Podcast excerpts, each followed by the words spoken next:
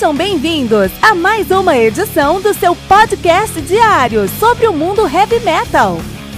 Esse é o Metal Mantra, o podcast do metal sagrado. Lembrando que você pode nos mandar suas perguntas, sugestões, críticas, correções, elogios ou quaisquer outros comentários no nosso e-mail metalmantrapodcast@gmail.com.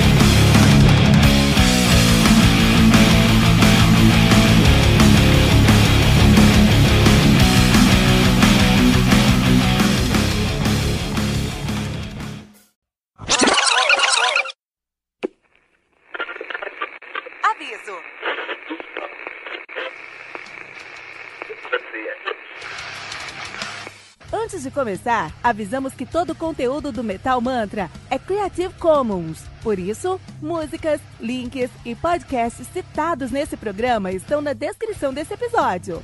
E caso você ouça algum barulho estranho durante esse episódio, não se assuste. Isso acontece porque eu estou gravando esse programa na rua. Só mais uma mágica que o Encore FM fez acontecer.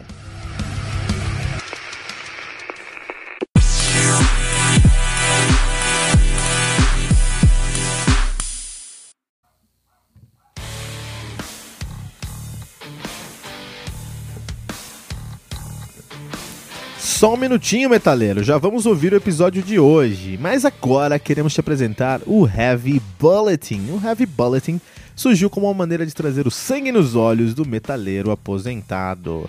Mas o que é o metaleiro aposentado? É o cara que na adolescência ouvia muito heavy metal, tinha cabelo grande, tocava numa banda e depois de um tempo a escola acabou, veio o vestibular, a faculdade, o trabalho, o IPVA do carro, o casamento, o apartamento, os filhos, os boletos, a academia, enfim, tá osso, né? Eu sei disso porque eu passo por isso também, mas eu nunca quis deixar a paixão que eu tenho pelo heavy metal morrer. E assim, eu comecei o meu podcast para falar sobre um álbum novo de heavy metal todos os dias. E para isso, eu tive que desenvolver uma curadoria, um processo interno para conseguir me manter a par das novidades do mundo do metal. E com esse processo eu lancei 300 episódios entre janeiro e abril de 2019. Vou repetir isso, tá? 300 episódios em 4 meses. A maioria dos podcasts de heavy metal não chegou no episódio 200 ainda, com um ou dois anos de atividade. E isso só foi possível por conta do meu processo interno de curadoria. E é essa curadoria que eu acredito que é o modelo de monetização que eu sempre busquei. É uma forma de entregar muito mais para o meu ouvinte do que eu estou pedindo em retorno. Porque eu sei que contribuir com o Metal Mantra representa um sacrifício e um voto de confiança. E a minha resposta para essa paixão do meu ouvinte é o Heavy Bulletin, o seu guia definitivo para o mundo do heavy metal. O Heavy Bulletin é uma newsletter semanal que você vai receber no seu WhatsApp com quatro colunas. Uma coluna de lançamentos, com nove álbuns que saíram naquela semana, ou naquele mês, quando a semana estiver fraca de lançamento. Uma coluna de aniversário, com três álbuns que estão fazendo aniversário naquela semana. Uma coluna de garimpo, com três discos que são uma sugestão do Metal, do metal Mantra sempre fugindo do óbvio, e uma coluna especial, que conta com uma lista de seis discos, por exemplo, Power Metal canadense, Death Metal da Flórida ou Death and Roll americano. Todas essas sugestões vêm com uma capa, um texto descritivo e o link para o Spotify. Estamos falando de 21 discos que você pode ouvir todas as semanas, com selo de curadoria do Metal Mantra. E quanto é que isso vai custar? R$ 9,90 por mês. Isso mesmo, pouco mais de 10 centavos por disco.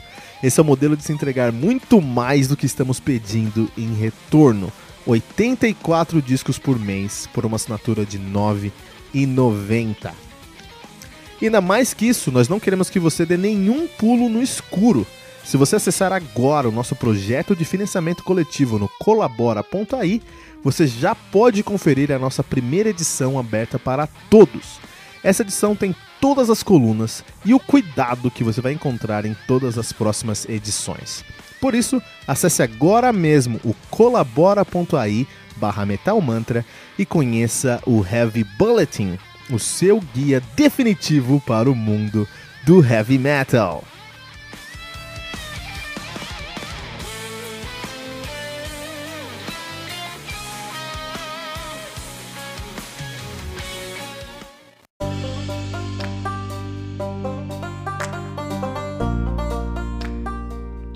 Sage Perlu, do Camelot, álbum lançado no dia 28 de julho de 1998. O álbum conta com 10 músicas, totalizando 50 minutos de play. O Camelot, Camelot, que é um dos, uma das maiores bandas de progressive melodic power metal, de progressive metal, de prog metal e power metal.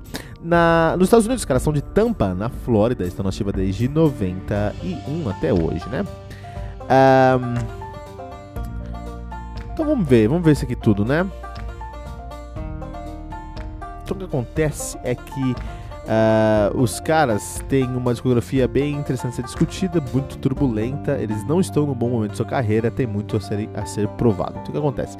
A banda formada atualmente. É, bom, vamos falar sobre a discografia. Ah, o primeiro álbum dos caras é o Eternity, de 95, que é um álbum que foi muito criticado porque a produção não foi muito bem feita, até porque a gente tá falando de 95, apesar que em 95 já tínhamos coisas muito complicadas do Symphony X lá rolando, então podiam ter tido uma produção um pouquinho mais rebuscada. É, e também tinha o, o, o Death lá na Flórida em si, então poderia ter sido melhor essa produção, mas o grande grande crítica não é só a produção, a produção é vai, 40% do problema, 60% é que foi considerado pela crítica é, desproporcionalmente complicado, né? Intricado por ser intricado, não tinha um motivo para complicação desse som aqui e eles complicaram. Então eles queriam fazer prog metal, ah, prog metal é o quê? Pegou, chegou Thomas Youngblood, ah, prog metal eu tenho que mostrar tudo que eu aprendi nos meus 8 anos de conservatório. Foi lá e mostrou. E não é isso que você faz no prog metal. Prog metal você é, bom, enfim, não vou entrar nos méritos, no mérito da questão, mas o prog metal em si você pode complicar, deixar intricado para chegar do ponto A ao B, mas a, jornada do ponto A ao B precisa ser extremamente é, intuitiva para o ouvinte, senão o cara vai parar de ouvir. Então, assim, o A ao B você pode fazer qualquer caminho que você quiser.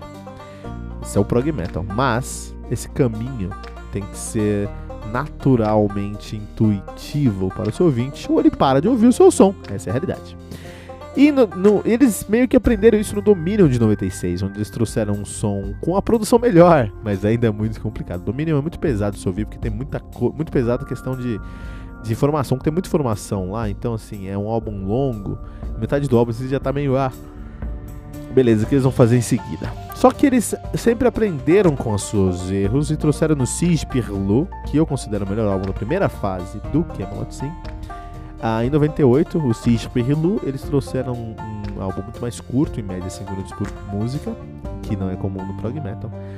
E muito mais simples, muito mais mainstream, muito mais, muito mais mainstream. Então eles realmente conseguiram aqui uma sonoridade uh, que funciona, que funcionou muito mais. Só que para isso eles tiveram fizeram aqui esse álbum em si, eu acho que é o álbum que a gente pode falar assim que o Camelot, que o Camelot era prog power. No próximo, isso é a primeira fase do Camelot, né? Eternity Dominion e Siege Pirilo. A segunda fase do Camelot, que já começa com The Fourth Legacy de 99, não. Aí eu acho que os caras já é, mudaram um pouquinho a sua pegada, mudaram um pouquinho a sua sonoridade. O que acontece com The Fourth Legacy de 99 já é power metal com elementos prog. E fez muito sucesso. Realmente foi um dos caras que começaram a explodir.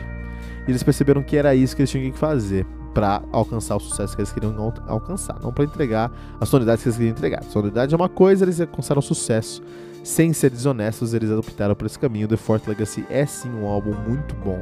O riff de Fort Legacy é muito complicado, mas é intuitivo. Eles realmente conseguiram não só encontrar a mão, dosar a mão na complicação do seu som, da sua sonoridade, como se tornou referência nisso, porque Camelot é uma das bandas mais complicadas e mais populares do mundo caras conseguiram dosar a mão ali e se tornar referência nisso, né? Logo após o The Fort Legacy, esses caras lançaram o seu maior sucesso, que é o Karma. E esse álbum é totalmente power metal, muito mais do que prog metal. E é um álbum lindíssimo, né? 10 entre 10 metaleiros vão chorar escondidos escutando Karma, entendeu? E apesar de ter muitos elementos complicados de prog, de prog metal, ainda assim é um álbum que tem muito de power metal, Karma. Estou esperando ansiosamente o dia que eu vou fazer o review do Karma aqui no Today Metal, né? Em uh, 2013 eles lançaram o Epica, um dos seus maiores, maiores sucessos comerciais também, né? Acho que provavelmente, provavelmente mais é, comercialmente bem aceito do que o Karma. Os caras se tornaram, nesse ponto, chegaram ao status de headliner de festival. Os caras são headliners, os caras são líderes da. fecham as noites que eles tocam no mundo inteiro. Isso é muito bom. Uh, depois disso, eles lançaram The Black Halo de 2005. E nesse ponto aqui é muito interessante porque as baladas do Epica e do Karma, mas especialmente do Epica, onde eles trouxeram a Simone Simons, trouxeram outras meninas do Symphonic Metal para tocar, fizeram muito sucesso e eles perceberam que aquilo era um caminho muito bom para você se manter no topo. E os caras, eu não tenho errado, né? Eu acho que não tá errado se manter no topo, no topo. E no Black Halo, eles pegaram muitos dos seus das suas músicas e focaram mais nisso, trouxeram muitos duetos femininos. Isso porque o Roy Khan, o nosso querido Roy Khan, que é o nosso vocalista da primeira fase do Camelot, que é de 95 a 98, com Eternity, Dominion e Siege Hilu. E da segunda fase do Camelot, que é o Fort Legacy, Karma Epica e Black Halo, de 99 a 2005, né? Isso aqui é a nossa, nossa segunda fase do Camelot, a gente pode considerar aí a fase mais uh, popular do Camelot, mais, do Camelot, mais uh, uh, bem sucedida do Camelot, né? E é a fase essencial, acho que é isso, né? São esses quatro álbuns. E aí no Black Halo eles pegaram essa segunda fase e o Camelot, o, o Raiken, desde a primeira fase do Camelot, ele sempre teve muita. É, uma das suas maiores características, ele canta, é um vocalista incrível, né? Mas além disso, ele tem uma teatralidade muito forte, tanto que é, esses álbuns não são, esses álbuns acabam não sendo temáticos, o Epic acaba sendo temático, Karma também tem um pouquinho de tema, de tema ali também, mas é mais do que temáticos, eles têm uma atmosfera, e essa atmosfera sempre foi transmitida também nos shows ao vivo com uma interpreta interpretação bem icônica, bem é, muito bem feita do Roy Kane, né? É, ele sempre teve essa teatralidade junto com os, o, o, seu vocal, e isso é um ponto muito positivo. E aí no, no Black Halo ele levou, ele levou isso a décima potência, tra, potência, trazendo várias vocalistas femininas para cantar com ele e criando duetos, um dos duetos, alguns dos duetos mais lindos da história do heavy metal, né? E nós temos aí o Ghost Opera de 2007, onde esse álbum aqui, claramente, o Ken já não estava afim do que estava acontecendo. Talvez o dinheiro. Talvez o dinheiro. Vamos fazer uma pesquisa clara aqui. Vamos ver quanto que o, o, o Roy Ken tem de dinheiro. Vamos lá, tá? Roy Ken Net Worth. Fazer esse Google aqui. E o Roy Ken, de acordo com o Google, né? Hoje tem. Não saiu do Google direto, né? abriu um link aqui. O Roy Ken hoje tem Tá meio. Aqui, achei. Peraí, acho que achei. Tá meio escondido aqui, hein, Raycan? Esses dinamarqueses realmente é... escondem isso, cara. Ele tem 48 anos hoje, né? É, tá difícil encontrar aqui. Achei. Achei não achei?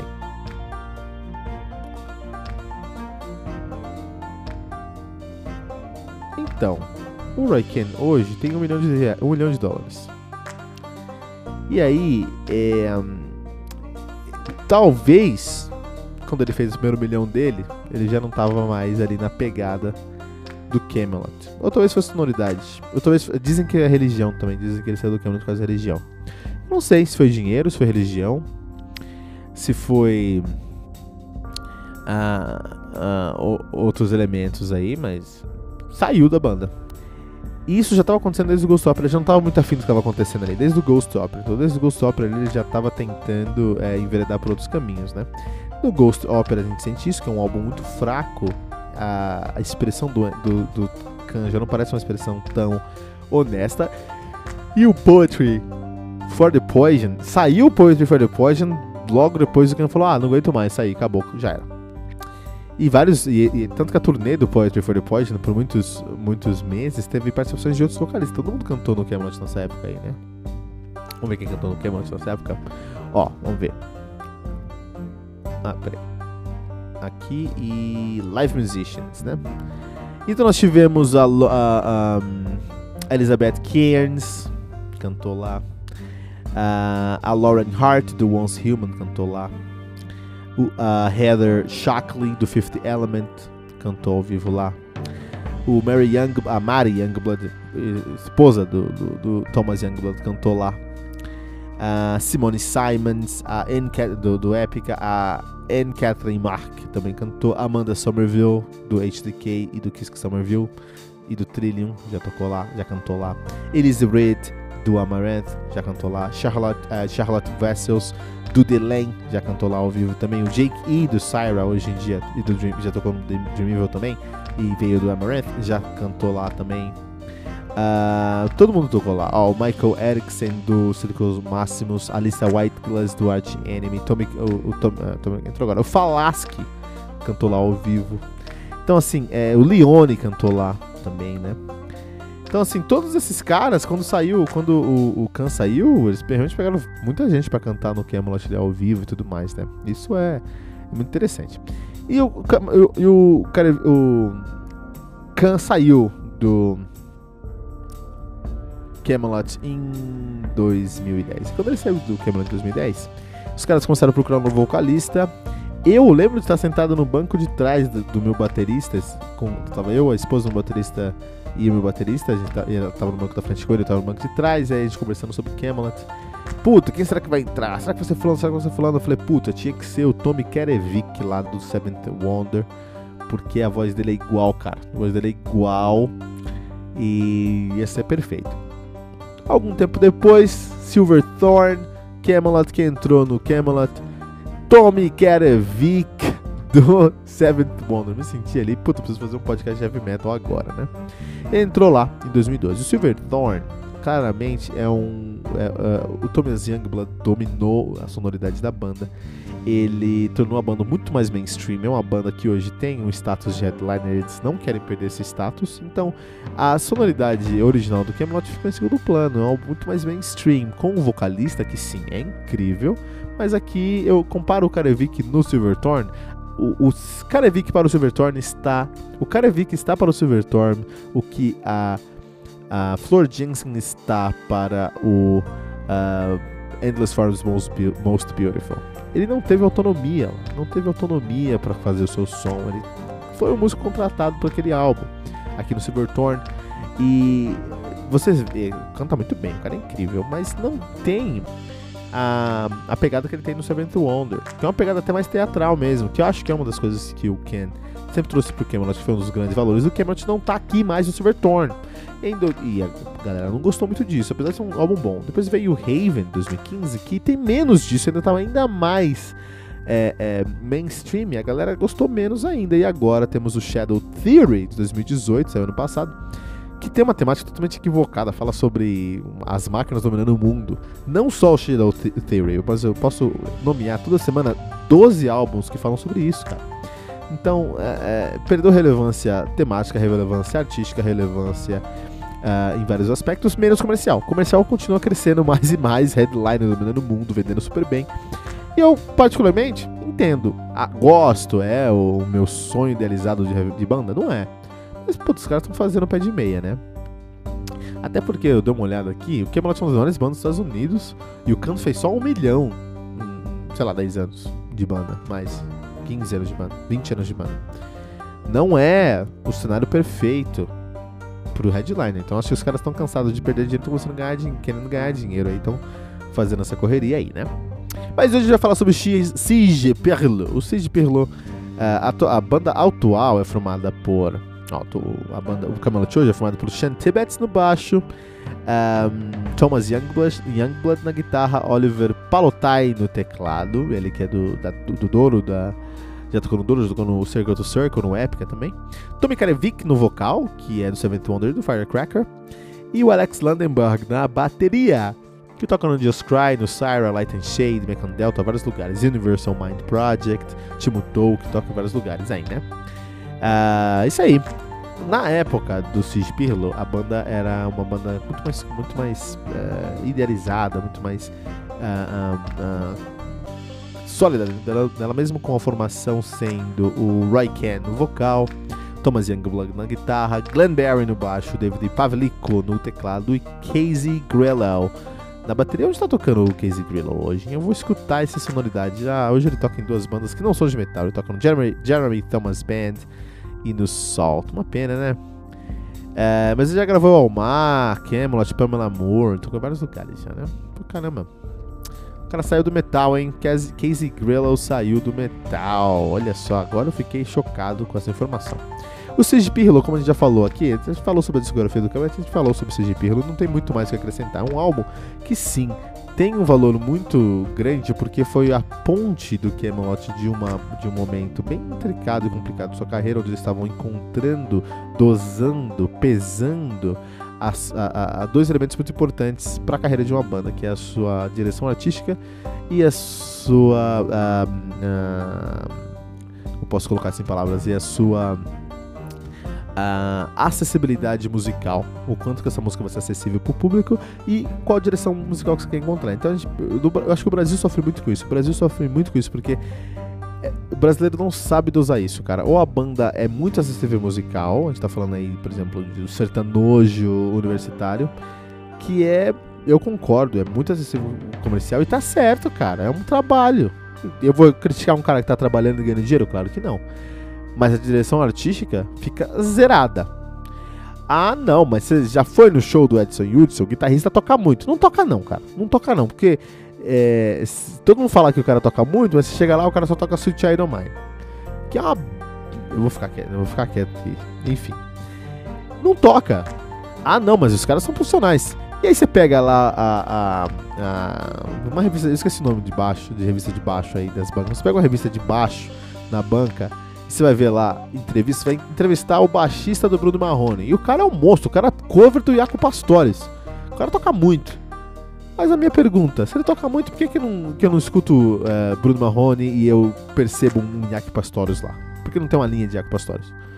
Porque a direção artística foi colocada dentro de um baú lacrado. Esse cara toca muito, beleza, esse cara não vai me dar problema, porque ele vai tocar tudo que eu quero. Então eu vou pegar esse cara, vou, colocar, vou pegar toda a arte, toda a direção artística, todo o talento dele, vou colocar dentro de uma caixinha, vou fechar e vou guardar. Vou pedir pra ele fazer tônica por 7 horas e eu vou pagar 7 mil reais por semana pra ele. Eu faria. Inclusive, se alguém quiser, eu tô indo fazer. Mas é, não é só porque a, a, a, direção, a acessibilidade daquele som é bom que a música, a banda é boa, são coisas diferentes. Ou, no Brasil, você chega no outro extremo. eu, eu, tenho alguns clientes que eu atendo lá na USP, né?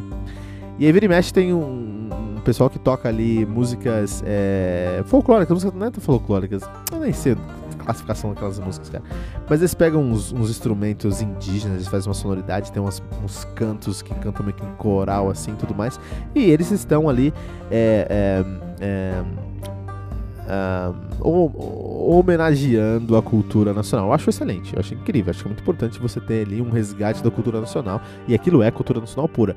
Mas aquilo é 0% comercial. Aquilo nunca, nunca não comercial que tem que vender, mas aquilo nunca vai ser, nunca vai, aquilo não é acessível para o grande público, porque tem muitas camadas para você passar para chegar lá, tá? E não é acessível. Então, o Brasil sofre muito com isso. Ou você tem um som que é totalmente comercial e é um lixo, ou você tem um som tão rico, mas com tantas camadas que não é acessível, que a galera não consegue ouvir na real. Então são grandes problemas no Brasil. E o Camelot passou por isso nessa primeira metade, nessa sua primeira uh, fase, seus primeiros três discos. E o Siege Pirlo é o álbum mais bem dosado dessa primeira fase, sendo até uma catapulta para o seu maior sucesso comercial, que ainda tem muito de qualidade artística, que foi o seu quarto álbum, The Fort Legacy, né? Então, o Siege Pirlo tem sim um valor muito grande, intrínseco a ele e a banda, que é fazer uma ponte muito bem dosada, muito bem calculada, calibrada entre uma, é um álbum muito acessível musicalmente, você consegue ouvir e não fica com aquilo, nossa, esse álbum não acaba, muito pelo contrário, é um álbum gostoso de você ouvir, assim, no background, tá, eu tô trabalhando, eu escuto o Spears às vezes, e uh, mas também tem uma, um, um, um, valor artístico muito bem agregado, uma direção artística muito bem definida, isso é muito positivo para o Camelot, com Cis Pirlo aqui no Metal Mantra.